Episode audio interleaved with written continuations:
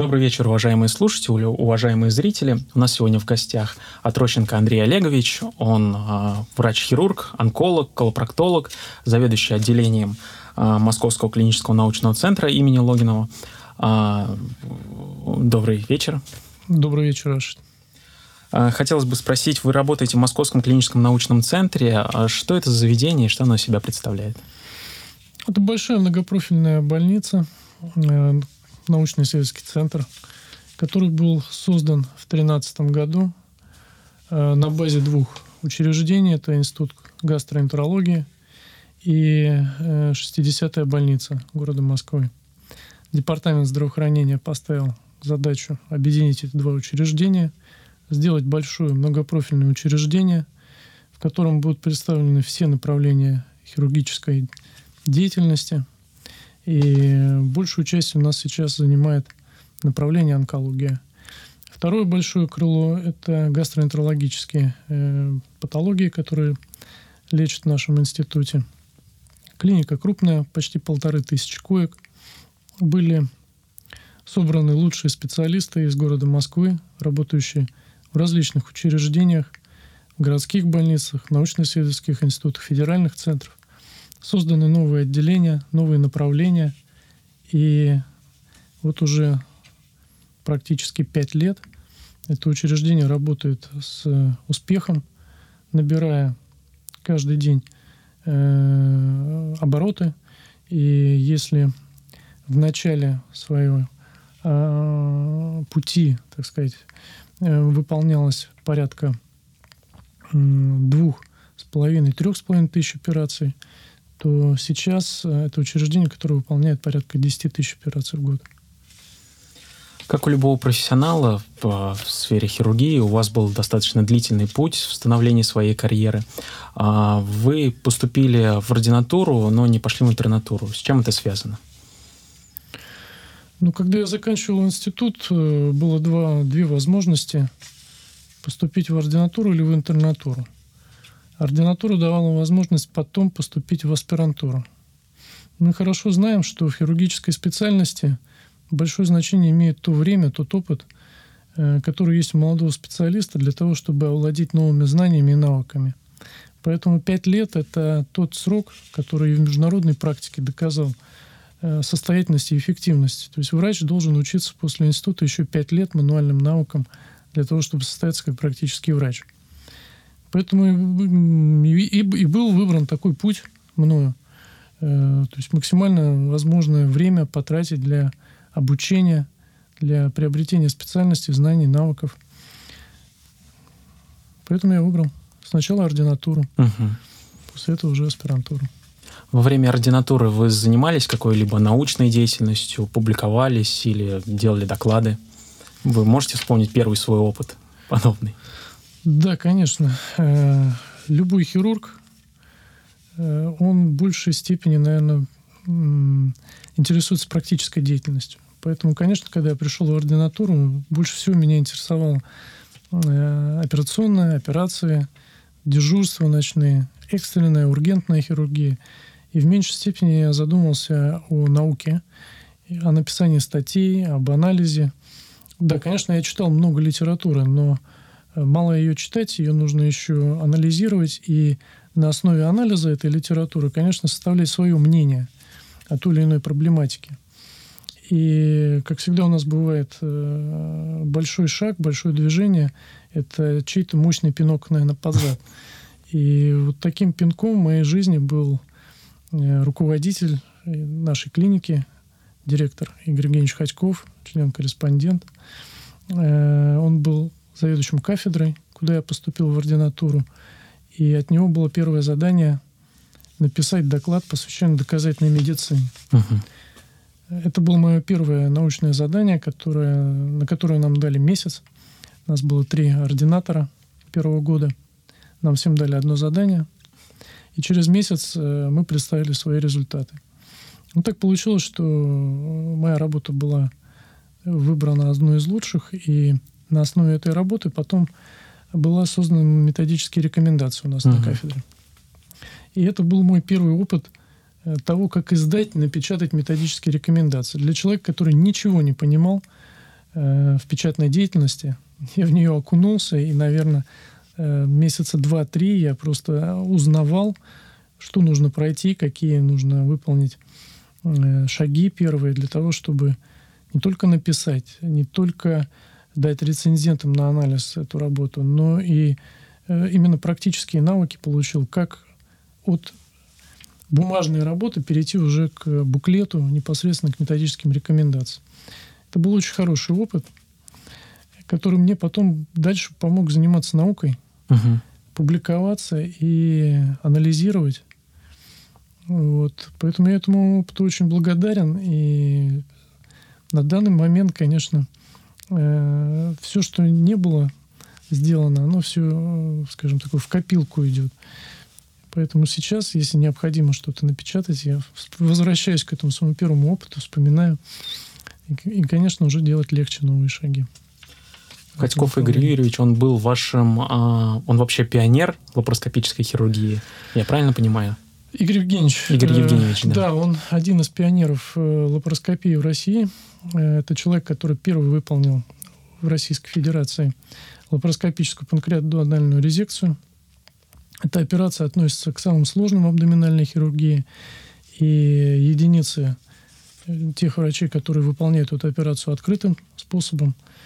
Э, Игорь Евгеньевич э, рискнул, осознанно рискнул, готовясь долго к этому, конечно, выполнил первую в России эту операцию лапароскопическим методом. И сейчас в его руках он имеет самый большой, наверное, в России опыт выполнения лапароскопических операций. Он был вашим научным руководителем. А какая тема у вас была кандидатской? Э, тема кандидатской диссертации была посвящена э, лапароскопическим операциям у больных с четвертой стадии рака толстой кишки. Угу.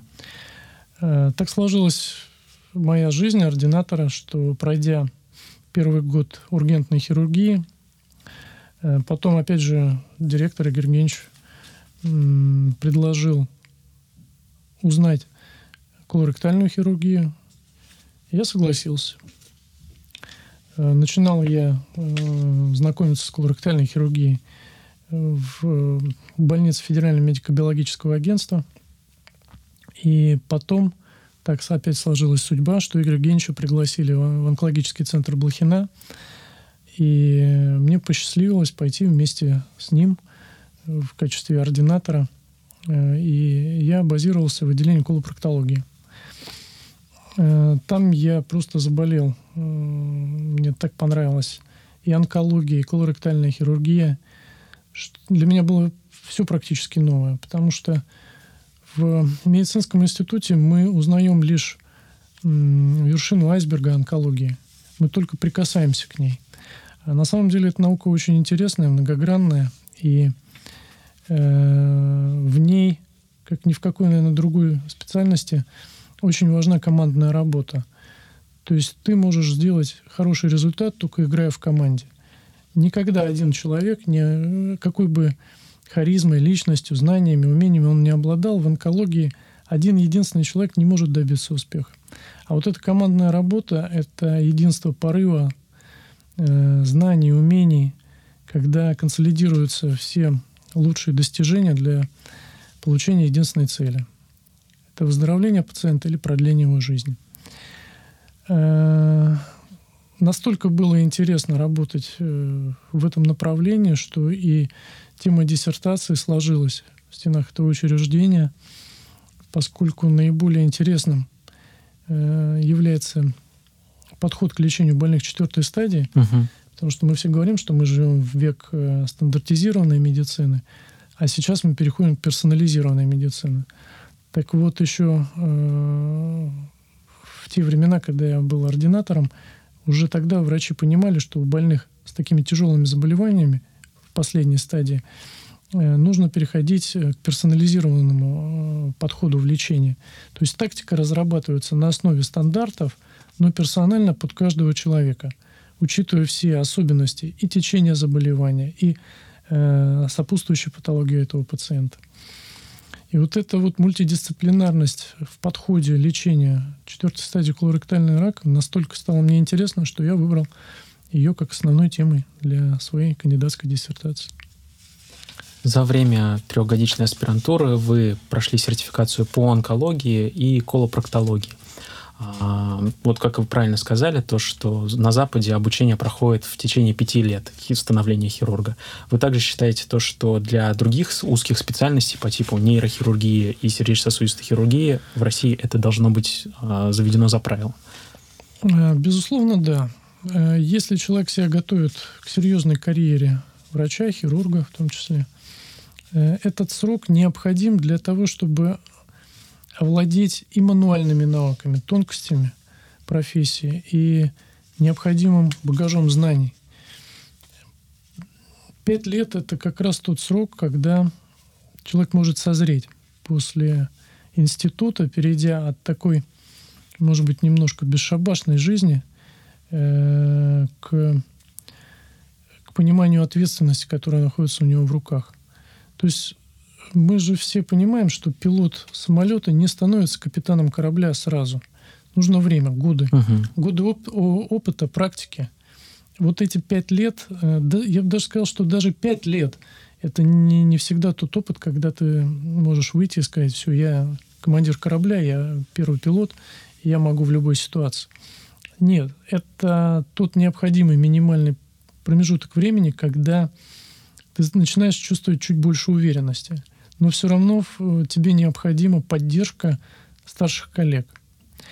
Э, в сложных ситуациях, в тяжелых случаях, когда рядом находится старший товарищ, который может тебе просто дать дельный совет. Не всегда э, нужно забирать операцию у молодого и делать ее самому выполнять. Но можно просто выполнить какой-то сложный этап, преодолеть его и дальше Э, врач продолжит, молодой врач может продолжить эту операцию, набираясь опыта. Именно опыта, мануального опыта выполнения различных э, манипуляций, что очень важно в хирургии.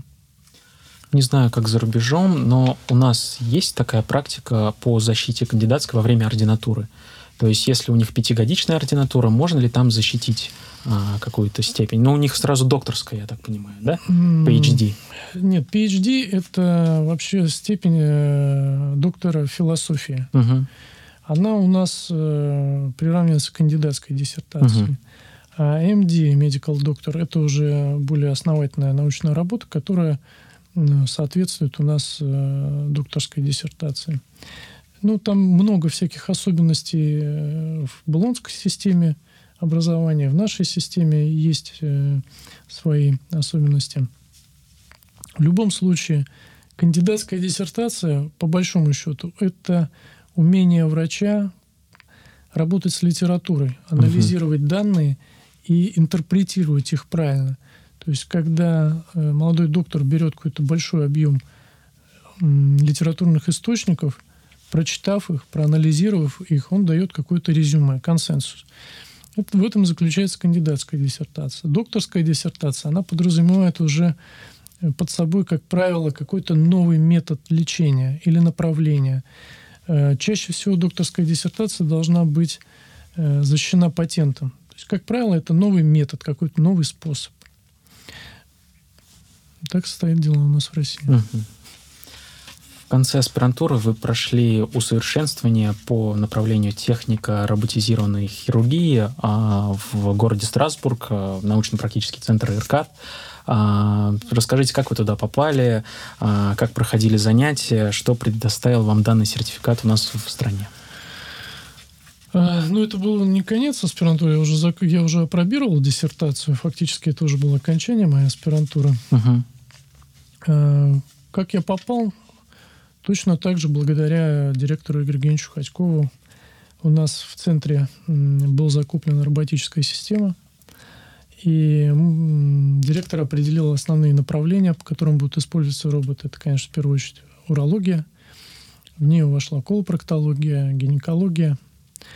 И я был счастливчиком, который в числе первых трех специалистов отправились на обучение, поскольку система поставляется не, не, не просто это роботический комплекс, но да, и компания да. еще предоставляет возможность обучить Учить. Э, нескольких врачей первым навыкам работы с этой системой. Э, Ну, как всегда, за границей у них очень большое э, внимание уделяется именно на тренировке и подготовке врача от АЗОВ. Угу. То есть как включить, как безопасно выключить, как в экстремальной ситуации быстро выключить систему. На это был э, упор на первой стажировке. Ну и мы имели несколько дней практики на биологических объектах, там мини-пиги. Угу. Мы выполняли различные манипуляции. Ну, когда мы вернулись в Россию, конечно же, тот сертификат, который мы получаем, он э, не имеет юридической силы. У угу. нас он дает э, только подтверждение того, что мы прошли начальный опыт э, знания, как работать с этой системой. Но он не позволяет э, ее использовать в, ну, скажем так, уже в хирургической э, практике широко. Хотя роботическая хирургия – это не какой-то отдельный, э, отдельное направление хирургии. Это один из методов. Угу. Точно так же, как мы все учимся водить машину на механической коробке передач, ну, раньше, во всяком случае, и мы все пересаживаемся на автоматическую коробку, но в любое время можем пересесть на автомат, э, на механическую. То же самое и в хирургии. Э, есть классическая открытая хирургия, есть лапароскопический метод, есть роботический метод. Э, сейчас уже гибридные методы появляются. Э, гибридные технологии. То есть это новый метод, который должен быть в арсенале любого врача. Если этот метод используется в хирургии в то или иное направление, в том или ином направлении, то хирург должен его знать и уметь. У нас есть эта система, соответственно, мы должны знать и уметь, как с ней работать. Когда мы вернулись, э, опять же, пионером применения этой системы был Игорь Евгеньевич Хачков uh-huh. в нашем центре.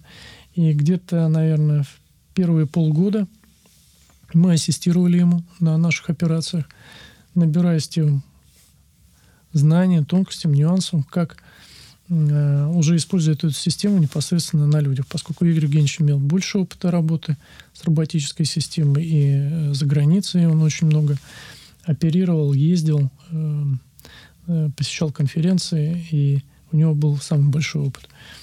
Мы э, у него подсматривали, учились, и где-то через полгода уже под его контролем мы начали выполнять операции непосредственно уже бригадой врачей отделения. Угу. Я должен сказать, что у нас средний возраст врачей отделения 30 лет. Мне 33. У нас три сотрудника, которым 33 года. Мы самые старые в отделении. Э, но, как показывает э, опыт э, американских клиник, хирург должен быть молодым, и, ну, конечно, он должен осознавать всю ответственность, степень ответственности и быть э, хорошо подготовлен. Поэтому вот в чем отличие американской системы и нашей российской системы, она отражается в одной фразе. Я когда был еще в ординатуре, всегда говорили так, э, научись думать, а оперировать можно научить и обезьяну. А вот американцы берут обезьяну и учат ее оперировать. Потом из этих извиняюсь, обезьян, э, есть люди, которые начинают э, думать, анализировать, писать статьи и развиваться уже в научном плане. Угу. Но за счет того, что они э, учат оперировать всех досконально, если человек не сдал базовые навыки, то он просто не будет допущен к хирургии. Угу. Они имеют не, более низкий процент ошибок. Угу. Потому что мы все знаем, что есть статистика. Да, на 100 тысяч человек, если бригада обученных хирургов выполнит 100 тысяч операций, то они там ошибутся в одном десятый процента случая. А если это будет э, там, 50% обучено, 50% думают, что они обучены, то процент осложнений будет, будет больше. больше. Хотя те, которые у нас обучены теоретически и потом еще получили практические навыки, они будут, может быть, на голову выше тех, э, обученных только практическим наукам американских. Поэтому в нашей медицинской системе есть очень хороший принцип такого глубокого фундаментального понимания проблемы. Физиология, анатомия. Угу. То есть мы идем от корней проблематики и заканчиваем уже э, непосредственным лечением. Но нам не хватает практики. И это очень важно. Поэтому вот после стажировки в Америке, у меня тоже такой был опыт, э, я постарался все то же самое реализовать в нашем отделении. То есть все молодые специалисты, аспиранты, ординаторы, они выполняют операции обязательно э, под присмотром старших коллег. Они никогда не идут одни в операционную. Они всегда начинают где-то первые полгода с ассистенции буквально каждый день. Это такой тяжелый промежуток времени, когда ты должен э, вести прием в поликлинике, проводить э, перевязки пациентов, участвовать в операции, участвовать в амбулаторном э, приеме и еще и заниматься наукой. То есть они практически, конечно, спят, ночуют э, в клинике, но мы все через это проходили. И, наверное, тот человек, который решил для себя действительно стать специалистом, он это проходит и в, в конечном итоге достигает успеха. Тот, кто понимает, что для него это тяжело, ну, наверное, ему уже нужно сходить на первом этапе uh-huh. этой дистанции и просто понять, что медицина это непрерывное обучение, это тяжелый труд, как физический, так и интеллектуальный. И это непрерывное обучение. Расскажите, каково это работать на роботических системах? Вы чувствуете удовольствие от э, работы с машиной, как она повторяет ваши движения и так далее? А, э, удовольствие.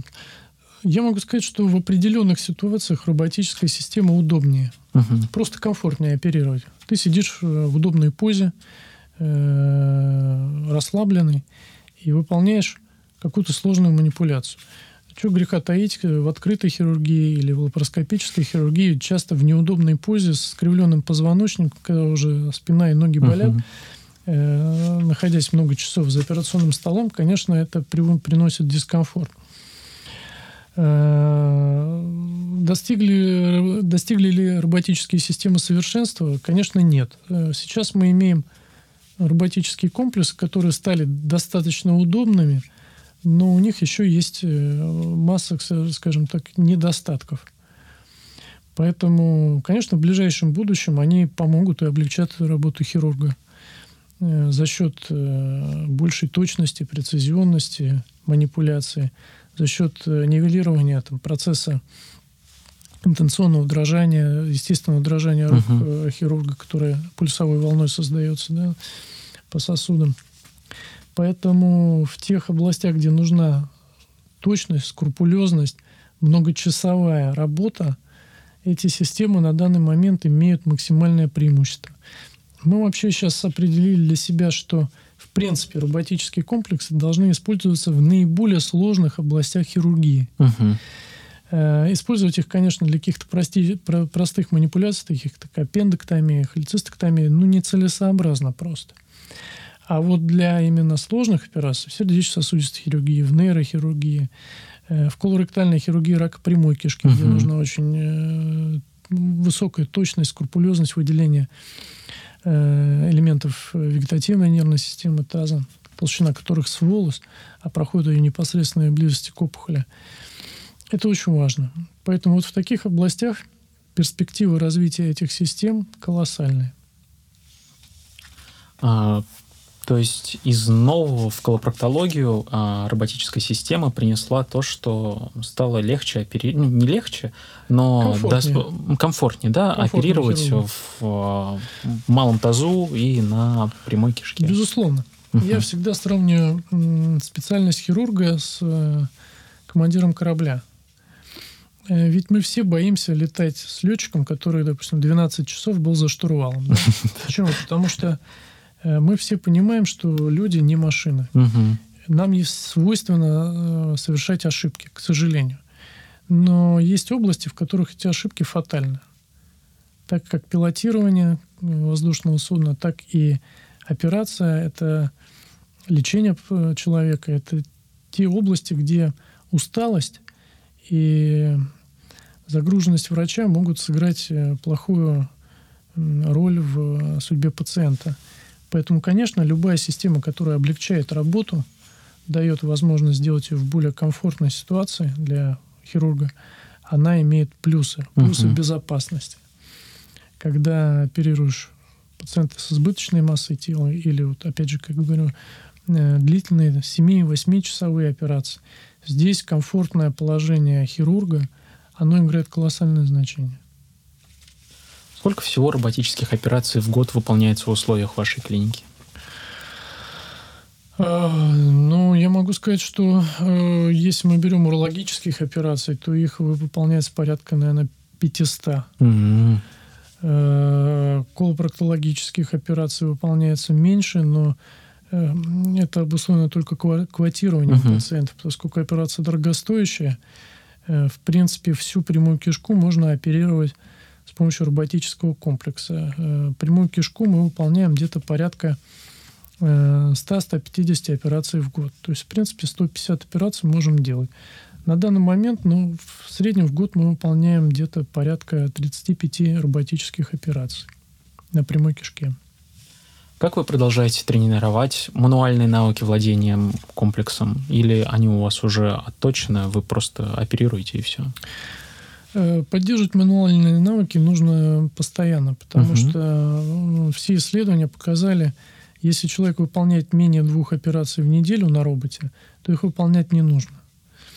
Поэтому, если у нас есть такой длительный промежуток времени, когда нет пациента под э, роботическую операцию, есть два способа. Первый это э, в Боткинской больнице есть э, курсы повышения uh-huh. квалификации именно и по роботическому комплексу.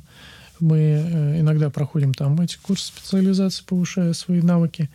И второй способ, э, сама роботическая система позволяет э, ну, свободное от работы хирургической время выполнять какие-то манипуляции на отработанных уже манипуляторах, то есть которые uh-huh. уже отслужили свой срок, но тем не менее они могут использоваться для каких-то простых действий. То есть здесь только важна мышечная память движения. Uh-huh. Какие существуют принципы хирургического лечения в онкоколопроктологии? Ну, принцип э, один, который был э, сформулирован, постулирован, это подход э, комбинированного комплексного лечения в колоректальном раке и, в принципе, в онкологии. Потому что глупо, глупо думать, что мы можем хирургически э, вылечить рак. Угу. Есть ситуация, когда мы можем справиться с ним на какой-то определенной э, этапе развития. Но вылечить рак хирургически невозможно. Это та область, где необходим именно комбинированный комплексный подход. То есть привлечение различных химических, физических факторов для достижения одной цели канцероцидного действия, то есть убить максимальное количество опухолевых клеток, убрать опухоль, э, удалить ее хирургически и не дать ей э, дальше возможности развиваться вновь. Вот это основные задачи, которые выполняет комбинированное комплексное лечение э, в онкологии.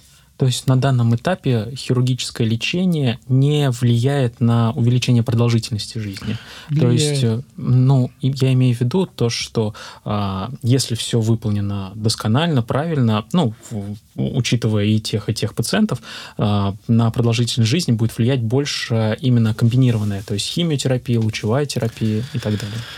Опять же, все зависит от стадии. Конечно, на первой стадии можно и хирургически ну, естественно, добиться да. хороших результатов. Э, но глобально, эм, в принципе, сейчас онкохирургия, она достигла э, такого больших э, достижений, можно сказать, высот.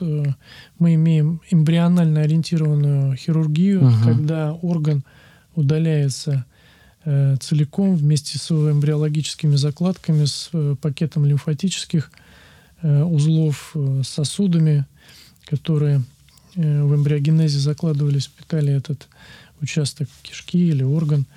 Это можно сравнить, вот если вы эм, чистили апельсин или грейпфрут. Угу. Можно его почистить и дольки его разделить отдельно, да, ну, произвести диссекцию, грубо ну, говоря, вот такое. По, по да, просто, ага. да, мы открываем э, цитрусовые, да, любые, и вот дольки uh разложили. А можно их просто взять и порезать э, с помощью ножа. uh Да, то есть, э, вот когда мы вскрываем вот эти пленочки, и, и вытекает э, сок, содержимое, мякоть, э, вот так делать сейчас в хирургии не нужно, в, в онкологической хирургии. То есть сейчас э, хирургия эмбрионально ориентирована, когда орган удаляется вот именно вот во всех этих оболочках, угу. и это ключ к правильной хирургии. Эм, то есть, выполняя правильную операцию, мы достигаем многого. Но нельзя, конечно, говорить о том, что мы излечиваем заболевание. Дальше большая задача это наших коллег-химиотерапевтов подобрать индивидуально, вот на данном этапе развития медицины мы подбираем уже индивидуально химиотерапевтическое лечение с учетом генетических особенностей опухоли, с учетом особенностей э, пациента, его сопутствующих заболеваний. Подбираем наиболее эффективную и менее токсичную терапию. Дальше ее задача справиться с э, продолженным ростом или рецидивом э, опухоли, если это четвертая стадия, например, рака. Э, очень часто мы используем лучевую терапию в своих методах лечения, особенно рак прямой кишки. Это э, та опухоль, которая в большинстве своем требует именно еще лучевой терапии. Все это помогает, ну, скажем так, получить э, достаточно приличный результат. Конечно, не идеальный. Мы стремимся к, к этому. И если будут открыты новые факторы воздействия на опухоль, то они будут помогать уменьшать этот процент э, прогрессирования опухоли после лечения. А как вы считаете, химиотерапия лучевая терапия а, должна быть до операции или после? Необходимо ли начинать перед оперативным вмешательством? Знаете, это все индивидуально, все зависит от э, типа опухоли, ее локализации, распространенности. Если говорить глобально, то лучевая терапия наиболее эффективна до операции. Uh-huh. Объясню почему. Э, лучевая терапия, ее принцип действия, механизма основан на действии э, э, цинглетных форм кислорода. То есть uh-huh. когда радикалы, при радиолизе. Да, при радиолизе возникают, образуются активные радикалы, которые воздействуют на опухолевые клетки. Вот эти активные радикалы, они доставляются с помощью кровеносных сосудов э, в ту зону, где находится опухоль. Э, когда мы хирургически вмешиваемся, то, э, во-первых, мы нарушаем архитектонику этого угу. органа, мы нарушаем его кровоснабжение, в этой зоне возникает отек, отек. и воспаление. Соответственно, э, активные радикалы в эту зону достиг, до, до, поступают Э, хуже. Угу. Поэтому эффективность лучевой терапии после операции ниже. Поэтому в тех случаях, когда есть возможность э, сделать лучевую терапию до операции, э, во всяком случае в, в, при раке прямой кишки, прибегают к этому методу. Угу. Но опять же, э, все очень индивидуально, потому что опухоли могут быть симптомными, они угу. могут проявляться кровотечением, они могут проявляться непроходимостью. Уже и, отлагать нельзя. Э, в ряде случаев, да, приходится э, использовать другие методы. Либо начинать с химиотерапии, потом подключать лучевую терапию. Есть такая методика, сэндвич называется. Когда начинается с химиотерапии, потом дается лучевая терапия, потом опять дается химиотерапия угу. пациенту, потом оценивается эффект, делается хирургическое лечение, потом опять продолжается химиотерапевтическое лечение. То есть вот эта вот комбинация, вот искусство онколога, мультидисциплинарных онкологов и заключается угу. в том, чтобы конкретного пациента выстроить вот эту последовательность. Когда с чего начать? То, что многие у нас рвутся быстрее прооперировать, угу. и у нас даже э, в голове у многих людей сидит, что у меня есть опухоль, и если мне ее вырежут, то все будет хорошо. И очень важно объяснить человеку, что не всегда нужно вот прямо брать и хватать его и удалять эту опухоль. Иногда очень важно, чтобы он с этой опухолью пожил, но получил какие-то другие методы угу. э, лечения. Почему? Потому что, во-первых, это позволяет локализовать опухоль, ее уменьшить. А, соответственно, у хирурга будет, во-первых, больше возможности сделать э, функции сохраняющую, сберегающую операцию, то есть без обширных резекций, сохранив важные функции для человека социальные часто uh-huh. функции, допустим, э, жить со стомой всю жизнь uh-huh. или иметь шанс сделать такую операцию, когда человеку восстанавливается континенция, когда сшивается кишка с кишкой. Все это бывает возможно за счет того, что опухоль буквально на 1-2 сантиметра э, уходит от важной в хирургическом плане зоны резекции. Поэтому э, вот консолидация всех этих достижений химиотерапевтического лечения, лучевой терапии помогает хирургам сейчас выполнять достаточно э, красивые, хорошие, функциосберегающие операции пациентам. Потому что если мы возьмем там, еще лет 10-15 назад, операция на прямой кишке с кровопотерей полтора-два с половиной литра, это была норма. Угу. Сейчас вот за последние два года можно по пальцам одной руки пересчитать те случаи, когда мы, в принципе, переливали пациентам кровь. И это были те пациенты, в основном, которые э, был токсикономический синдром, то есть угу. которые уже поступали с низким гемоглобином на фоне опухолевой интоксикации. То есть во время операции какие-то э, ранения магистральных сосудов или операция с избыточной кровопотерей, но это стали нонсенсом. То есть мы практически не используем в этой ситуации компоненты крови. Стандартная операция идет с кровопотерей менее 100 мл. Для меня, как сердечно-сосудистого хирурга, сложно представить 100 мл, когда мы подключаем аппарат искусственного кровообращения и так далее. А, хотелось бы узнать, существуют ли какие-нибудь а, способы для повышения чувствительности а, опухолевых клеток к радио и химпрепаратам? Лучевой терапии и химическим препаратам. Да, эти работы э, велись э, в Российском онкологическом центре Блохина. Э, будучи э, аспирантом, заканчивая ординатуру и проходя аспирантуру на базе отделения колопроктологии, э, там использовали активно различные модификаторы – радиомодификаторы э, это такие вещества, которые являются, по сути, действия катализаторами. Угу. Мы знаем из химии, да, хорошо есть катализаторы, которые ускоряют химический процесс, но сами в нем не используются. Но здесь, они, конечно, используются препараты, но это препараты, которые повышают биодоступность опухолевых клеток к э, поступлению в них либо химиотерапевтического препарата, либо усиление действия лучевой терапии. Мы знаем хорошо, что лучевая терапия действует на э, пул активно делящихся клеток. Но есть еще большой пул клеток, которые находятся в стадии покоя, которые не делятся. Угу. И вот задача этих радиомодификаторов веществ вывести клетки из состояния покоя в состояние активного деления. И тогда лучевая терапия будет более эффективна в этой ситуации. То же самое касается и Э, химиотерапевтических препаратов. Ну, хорошо известно действие такого препарата, как лейковарин, который является катализатором действия э, ряда химиотерапевтических препаратов, которые э, более активно могут поступать через клеточную мембрану угу. в опухоль и выполнять свою функцию более эффективно.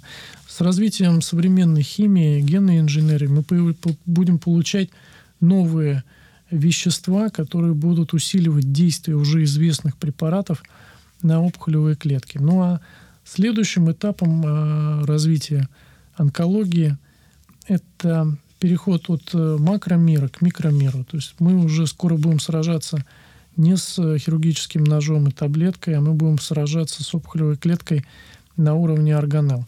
Угу. То есть когда будут изменяться э, генетический материал клетки, Э, будут э, э, разрабатываться новые препараты, именно которые будут менять этот генетический генетическую информацию этой клетке и ее ну, либо она будет умирать, либо она будет исправлять свою функцию из неправильной, так называемой, в правильную. Вот в этом поле сейчас лежит современное развитие онкологии. Вы сказали про социальные аспекты и стомирование пациентов. А не скажете, а вот применение аппаратного кишечного шва, накладывание анастомозов, оно позволило избавиться вот от этой проблемы с стом и так далее? Ну, в ряде случаев, да. Дело в том, что, в принципе, развитие современной вот малоинвазивной хирургии, угу. лапароскопической, оно невозможно без шивающих аппаратов поскольку выполнение ручного шва это очень, э, скажем, занимает большое количество времени, э, сил и энергии от хирурга. Можно выполнить? Можно выполнить. Кстати говоря, роботом выполнять намного легче, угу. поскольку он повторяет естественное движение руки хирурга. То есть а там можно ручным накладывать роботом, легче ручным накладывать? Можно накладывать, но э, современные аппараты, э, они дают несоизмеримый выигрыш во, во времени. времени. Угу. Они стали достаточно надежными, Э, безопасными. И если правильно, грамотно подбирать э, размер аппарата, его там, по техническим особенностям закрытия, глубина закрытия скрепок конкретной ситуации, плюс у каждого хирурга есть так называемый tips and tricks, то есть свои какие-то секреты, uh-huh. которые э, он может обезопасить этот механический шов. Мы же понимаем, что механический шов – это механика, а мы uh-huh. имеем дело с человеком, с биологической тканью. Оно может быть разное по толщине, по гидратированности, потому что очень Некоторые часто бывает в зоне ткани. отечность, да, и мы понимаем, что когда отек уходит в этой зоне, то скрепки угу. проседают и возникает частичная несостоятельность этой угу. зоны, микронесостоятельность, что приводит, ну, может привести к достаточно э, серьезным последствиям, в том числе и летальным исходом. Угу.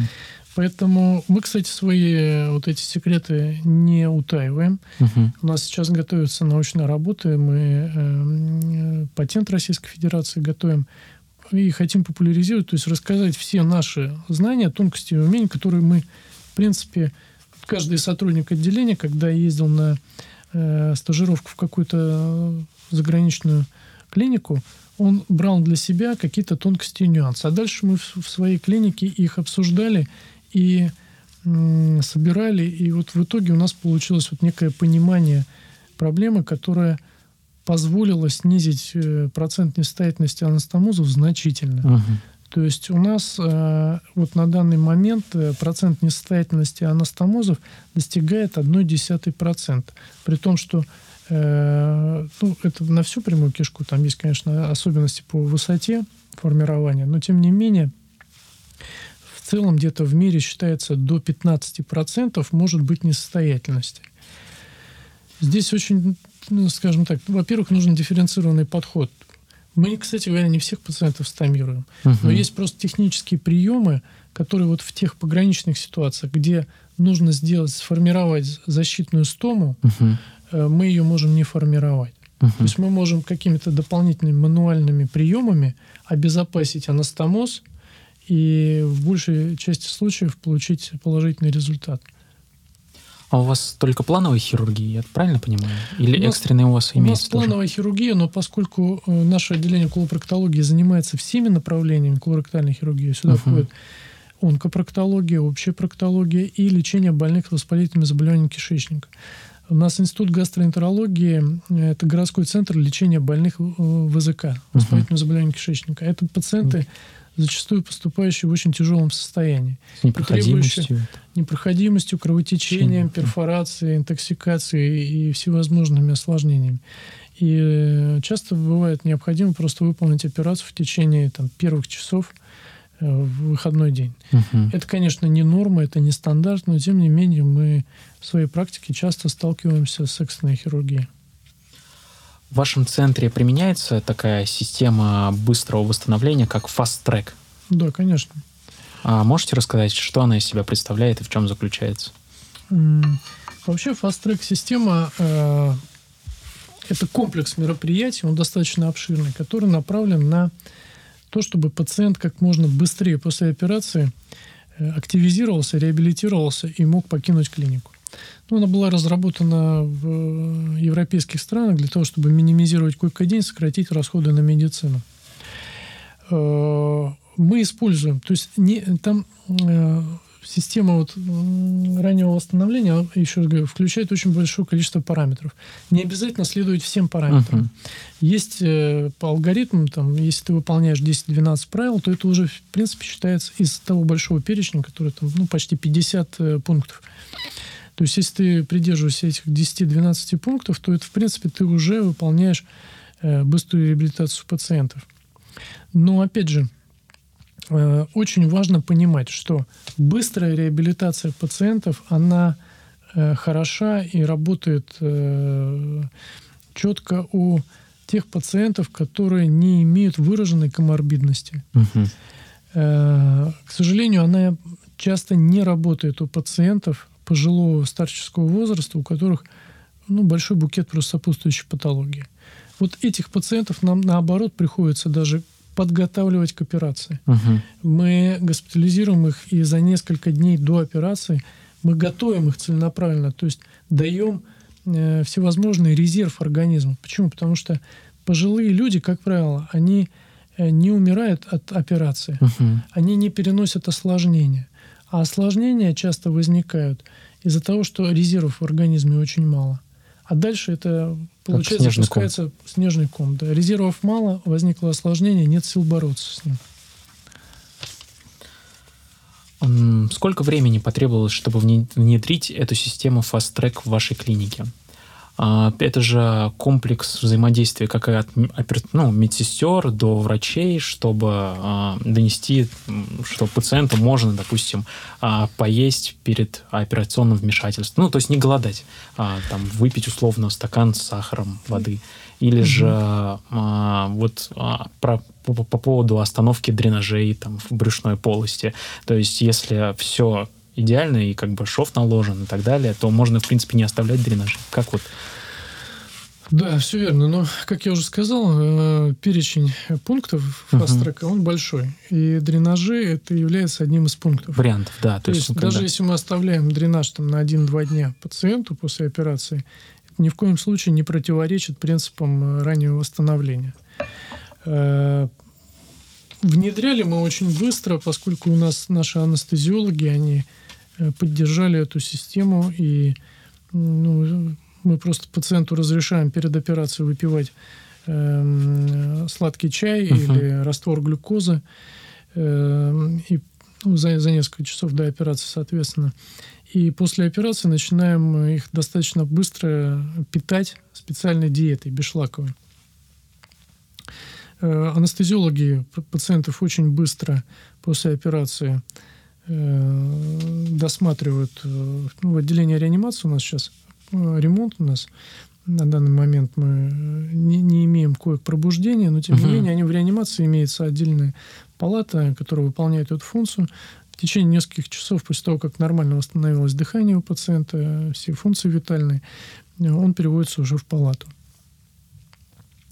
И анестезиологи, то есть фаст-трек, он требует не только чтобы пациент пил э, что-то перед операцией, но еще определенным образом проведение наркоза. Uh-huh. Там есть особенности и нюанс, которые наши, в принципе, анестезиологи очень быстро э, подхватили. Они, э, скажем так, тоже энтузиасты были этого направления. Они выполняют эти функции, не переливают больных, не переливают их объемом инфузионным, ведут на определенным образом наркоз. После операции тоже средний объем инфузии у нас – ну, не превышает одного-полутора литра в зависимости от ситуации чаще всего. И вообще мы стараемся быстрее пациентов начать э, э, питание, э, поить их на первые сутки после операции, поскольку ну, абсолютно доказано, что это отрицательным образом точно не сказывается на количестве хирургических осложнений, а пользы от этого намного больше. Вот. Но опять же, еще раз повторюсь, что э, система Fast Track работает у пациентов, э, у тех, кто к ней, ну, скажем, подходит. Uh-huh. И ее нужно очень осторожно использовать у пациентов пожилого старческого возраста, сопутствующей патологии. Там иногда приходится придерживаться таких старых выверенных правил. Какие рентгенхирургические методы, технологии используются в колопроктологии? Ну, это э, интервенционные методы эмболизации сосудов, опухоли или геморроидальных сосудов, если необходимо остановить геморроидальное кровотечение у пациента с какой-то сопутствующей патологией, которая не позволяет выполнять операцию. Э, ну, вот это основные направления. Также мы используем химиоэмболизацию при метастазах колоректального рака в печени, например. То есть э, есть просто эмболизация сосуда, есть химиоэмболизация, когда э, специальный э, эмбол, э, доставляемый к зоне э, сосуда, который питает зону опухоли, он еще и несет на себе химиотерапевтические препараты, воздействует, и воздействует двумя путями, то есть перекрывает э, питание опухоли, и плюс еще химиотерапевтический препарат воздействует на него тем или иным методом. Э, но, скажем так, в хирургии толстой кишки, если мы говорим по онкологии, э, эмболизация сосудов имеет ограниченное на данный момент применение. Почему? Потому что слишком большая сеть коллатералей. Угу. Всю сеть коллатералей перекрыть, к сожалению, да, бывает очень сложно. Да и ни к чему, потому что это может привести просто к некрозу кишки. Угу. Поэтому если, если планируется какая-то операция, а она условно выполнима из-за э, размеров опухоли, то можно сделать эту эмболизацию, чтобы максимально уменьшить этот размер опухоли и в ближайшее время соперировать пациента. Но опять же, я не могу сказать, что это вот прямо используется каждый день широко. То есть есть индивидуальные случаи, когда это необходимо, это обсуждается э, на консилиуме мультидисциплинарном, онкологическом. Если это необходимо, это используется. А, то есть а, у вас тоже, я знаю, есть в клинике отделение рентгенохирургических методов, и вы ну, как бы гибридно так подходите к определенным категориям пациентов. Безусловно, безусловно, используем. На что необходимо больше обратить внимание в борьбе с колоректальным раком? На скрининг или лечение? Безусловно, на скрининг. Э, колоректальный рак относится к тем видам рака, которые э, наиболее легко э, снизить, снизить улучшить результат лечения благодаря ранней диагностике. И мы можем выявить большое количество предраковых заболеваний и не допустить развития рака. Это полипы, толстые кишки, Э, очень важно, чтобы э, люди понимали риск колоректального рака и знали, что если есть нарушение частоты и характера стула, то в первую очередь необходимо обратиться к врачу, не смотреть э, рекламные акции различные угу. в интернете, читать различную ненужную литературу. Нужно просто прийти к врачу и сказать, что вот у меня было все нормально, а вот неделю назад, две недели назад у меня вот сейчас со стулом не так, как было раньше. И это должен быть первым звоночком для того, чтобы начать обследование. Потому что колоректальный рак – это достаточно э, часто, частая форма, часто встречающаяся форма э, онкологии у нас в России. Ну, не только в России, э, вообще в высокоразвитых постиндустриальных странах. Поэтому нужно просто знать о том, что при появлении симптомов появление крови в стуле, слизи, нарушение частоты характера стула, нужно обратиться к врачу, в поликлинику, сделать колоноскопию, сдать тест кала на скрытую кровь и либо выявить какое-то заболевание, либо успокоиться и понять, что это какая-то э, доброкачественная патология, которая может быть уже э, вылечена. Какие современные представления об этиологии колоректального рака? Что-нибудь добавилось нового как-то или узнали? Вот так вот. Э, да много, ну, нового появляется много. Появляются тонкости и нюансы. Мы до конца, конечно, не понимаем э, весь механизм запуска э, вот, этой, вот этого процесса, когда нормальная клетка организма переходит, скажем, перестает подчиняться правилам организма и становится патологической клеткой. То есть есть много теорий канцерогенеза, есть понимание, что должно накопиться определенное количество мутаций в клетке, но мы не всегда понимаем, почему э, в определенный момент времени эти мутации не исправляются в нашем организме. Мы хорошо знаем из литературы, из учебников базовых о том, что опухолевые клетки у молодых людей образуются, но они элиминируются, уничтожаются нашей иммунной системой. А вот в определенный промежуток времени эта иммунная система почему-то не срабатывает в ней происходит сбой. Э, теорий много, находят много факторов, э, которые, э, ну, скажем так, они приоткрывают каждый раз за, за, занавес. Но мы все равно пока до сути проблемы не дошли. Это как же, точно так же, как э, когда мы изучаем клетку, у нас был микроскоп, мы увидели клетку с органеллами. Когда у нас появился более мощные микроскопы, мы стали э, видеть там, структурные элементы. Там, потом появились еще более мощные, мы увидели атом, потом поняли, что атом состоит из более мелких частей. То, то же самое мы открываем постоянно какие-то новые факторы и новые механизмы в э, онкологии. Но до конца пока понять, э, где вот тот пусковой механизм, который у этого человека сработал, мы пока не можем. Мы знаем, что есть определенные агенты, которые могут провоцировать рак, но онкология это всегда взаимодействие микромира и макромира. То есть микромир – это возникшая опухоль, э, которая имеет свой генетический потенциал метастазирование, прогрессирование, развитие, роста и так далее. То есть в ней заложена генетическая информация, как она будет себя вести. Но это всегда еще взаимодействие с макромиром, с организмом, с его иммунной системой. Насколько этот макромир, организм, позволит этой опухоли развиваться в том или ином направлении. Поэтому э, я, ну, так э, складывается впечатление, во всяком случае, конечно, пока исследований нет фундаментальных, но опухоли, даже имеющие генетически э, схожий потенциал к развитию, могут развиваться совершенно по-разному у одного и того же uh-huh. человека или у разных людей. Поэтому здесь очень много, э, что нам нужно еще узнать в будущем. Вот по поводу того, что недавно узнали, это ну, диета, это краеугольный камень вообще любых болезней, и особенно это характерно для желудочно-кишечного тракта. И вот 18 э, января 2018 года было опубликовано одно из больших исследований когортное а, под издательством э, Американской ассоциации, Америк... Э, журнал Американской медицинской ассоциации, да, и за авторством Фреда Табунги.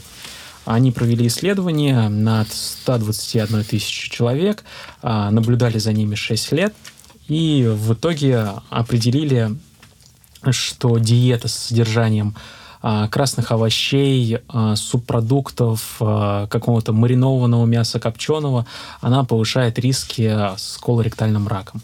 Также высокие риски имеют мужчины с а, высоким, а, с повышенным индексом массы тела и а, женщины, наоборот, очень худые. Ну и плюс лица, которые не употребляют алкоголь, они тоже имеют высокие риски по заболеваемости колоректальным раком. Как вы можете ну, порекомендовать или посоветовать, каких правил придерживаться или диет? Вы знаете, любое исследование, оно скажем так, э, дает какую-то информацию. Э, приходит период, когда мы получаем эту информацию, мы счастливы, рады, мы, мы думаем, что мы получили ответ на все вопросы, проходит еще немножко времени, мы начинаем анализировать, либо мы получаем еще больше информации, которая меняет наше представление, либо начинаем переанализировать ту информацию, которая была раньше.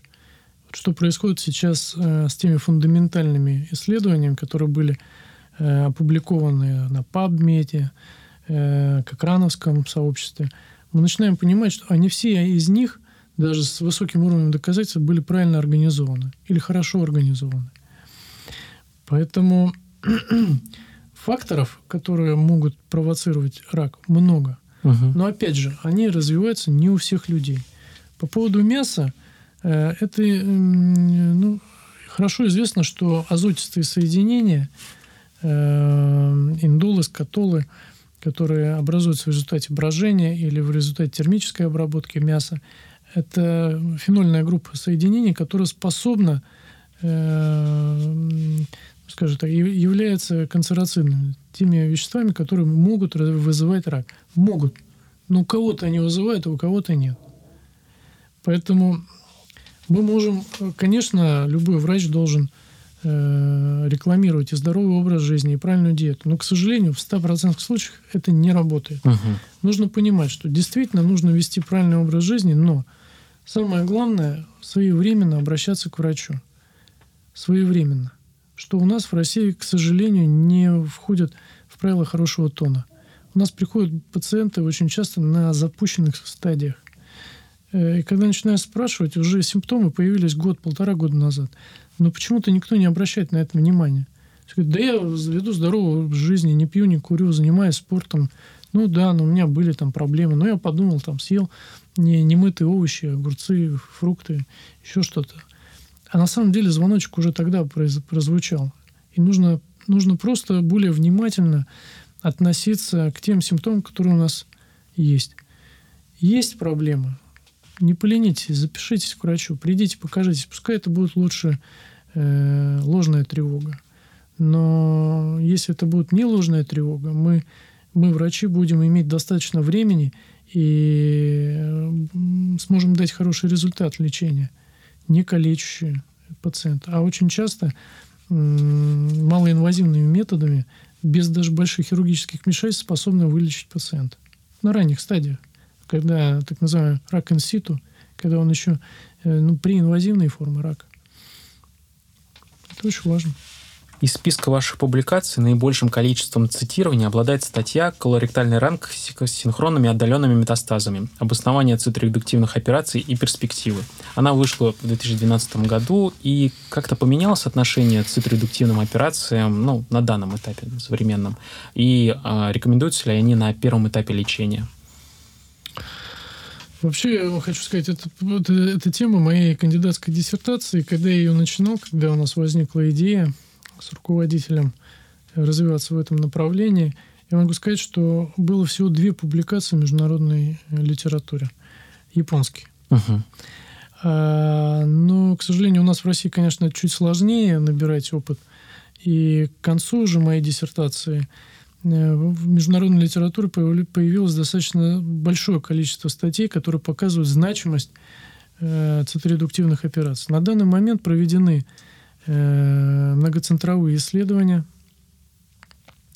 которые показали о том, что циторедуктивные операции имеют положительный результат у больных четвертой стадии колоректального рака. И доказали эффективность и необходимость по сравнению с с симптоматической терапией и с чисто э, химиотерапевтическим лечением. Угу. То есть у нас есть значительный прирост жизни у этих пациентов. Да, это может быть 11 месяцев, 12 месяцев и 23 месяца.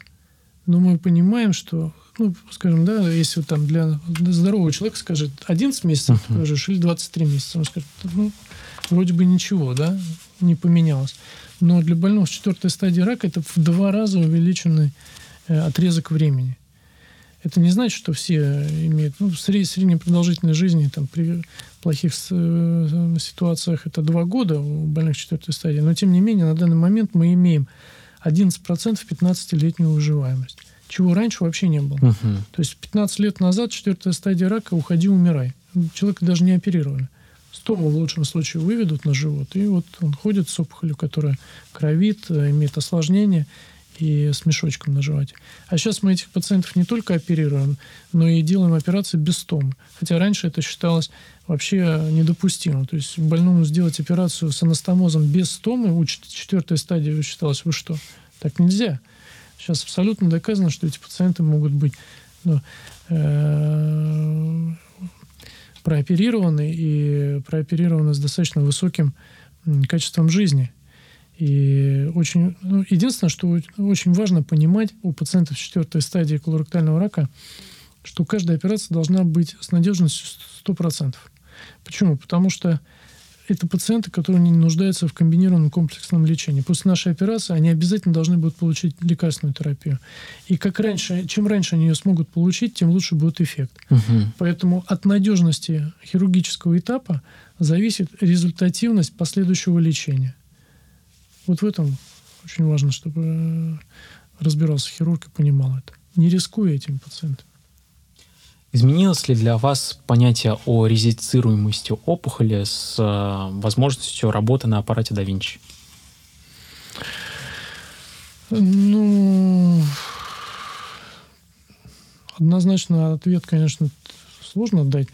С одной стороны, резектабельность опухоли, она определяется тем хирургическим клиренсом, который мы можем достигнуть, отступив от опухоли достаточный участок ткани, чтобы безопасно ее удалить, не задев опухолевые клетки. Э, роботическая система, она же не позволяет нам отступить больше от опухоли. Угу. Она позволяет это сделать, может быть, э, в более комфортных условиях эм, с большей точностью, да, но улучшить хирургический клиренс физически она не может. То есть, если ты это правильно понимаешь и выполняешь в открытой хирургии или в лапароскопической хирургии, ты тоже этого можешь достигнуть. Только, может быть, с большими трудностями. Угу.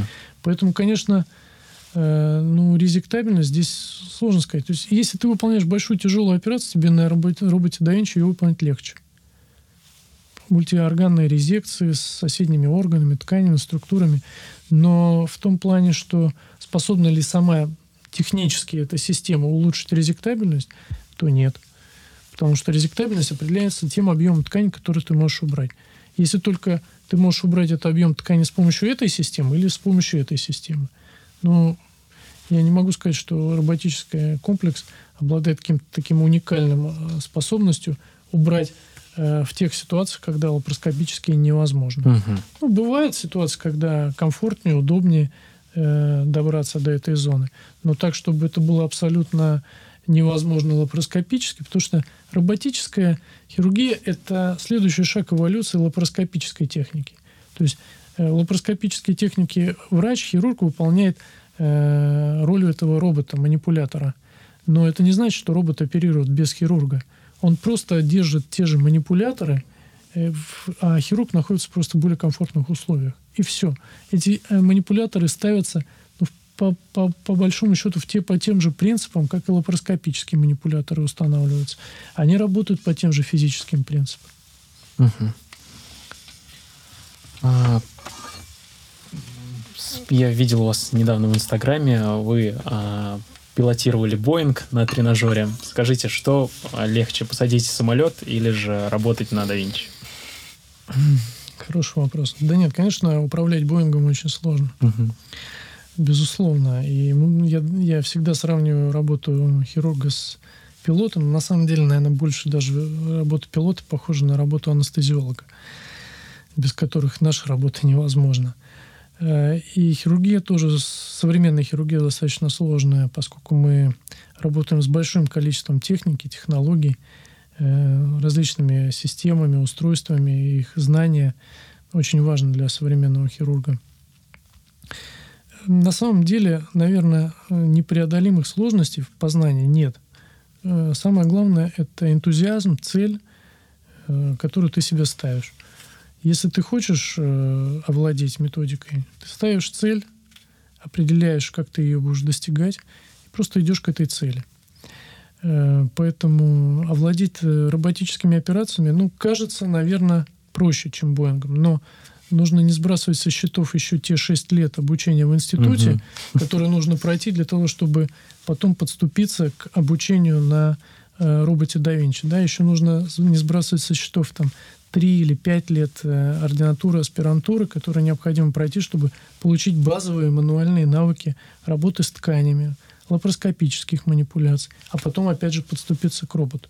Поэтому, наверное, если мы возьмем в целом 6 лет института, 5 лет – это 2 года ординатуры, 3 года аспирантуры, и потом еще э, повышение квалификации по роботической хирургии, наверное, это где-то будет сопоставимо с освоением навыков базовых науках э, пилотированием Боингом.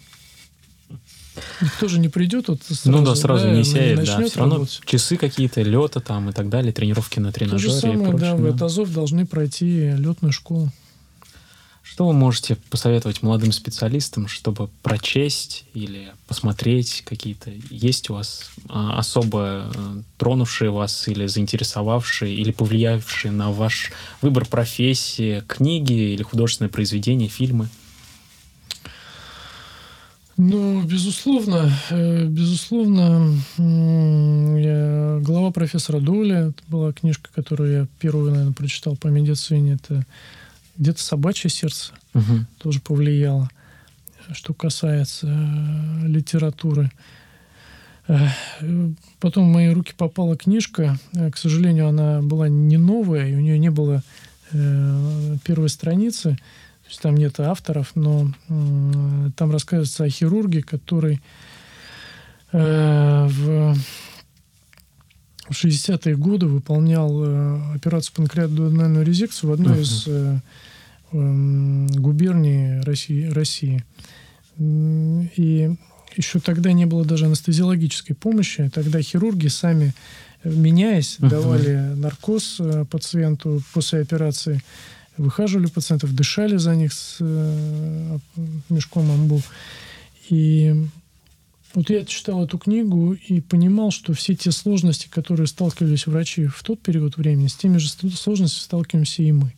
Ничего другого нет. Просто, может быть, на немножко другом техническом уровне, но все зависит от энтузиастов. Если человек энтузиаст, если он хочет разбивать свое направление, если он хочет искренне добиться в своей области, в своих знаниях максимума, то он это реализует. Если человек э, безразлично, ну, наверное, таким принципе, в медицине не место. Это не та область, где можно, можно быть безразличным к своей профессии. Спасибо вам большое. Очень было Спасибо. приятно с вами общаться. А, я думаю, а, нашим подписчикам и слушателям тоже было интересно. А, всего доброго. До свидания. Спасибо. Всего доброго.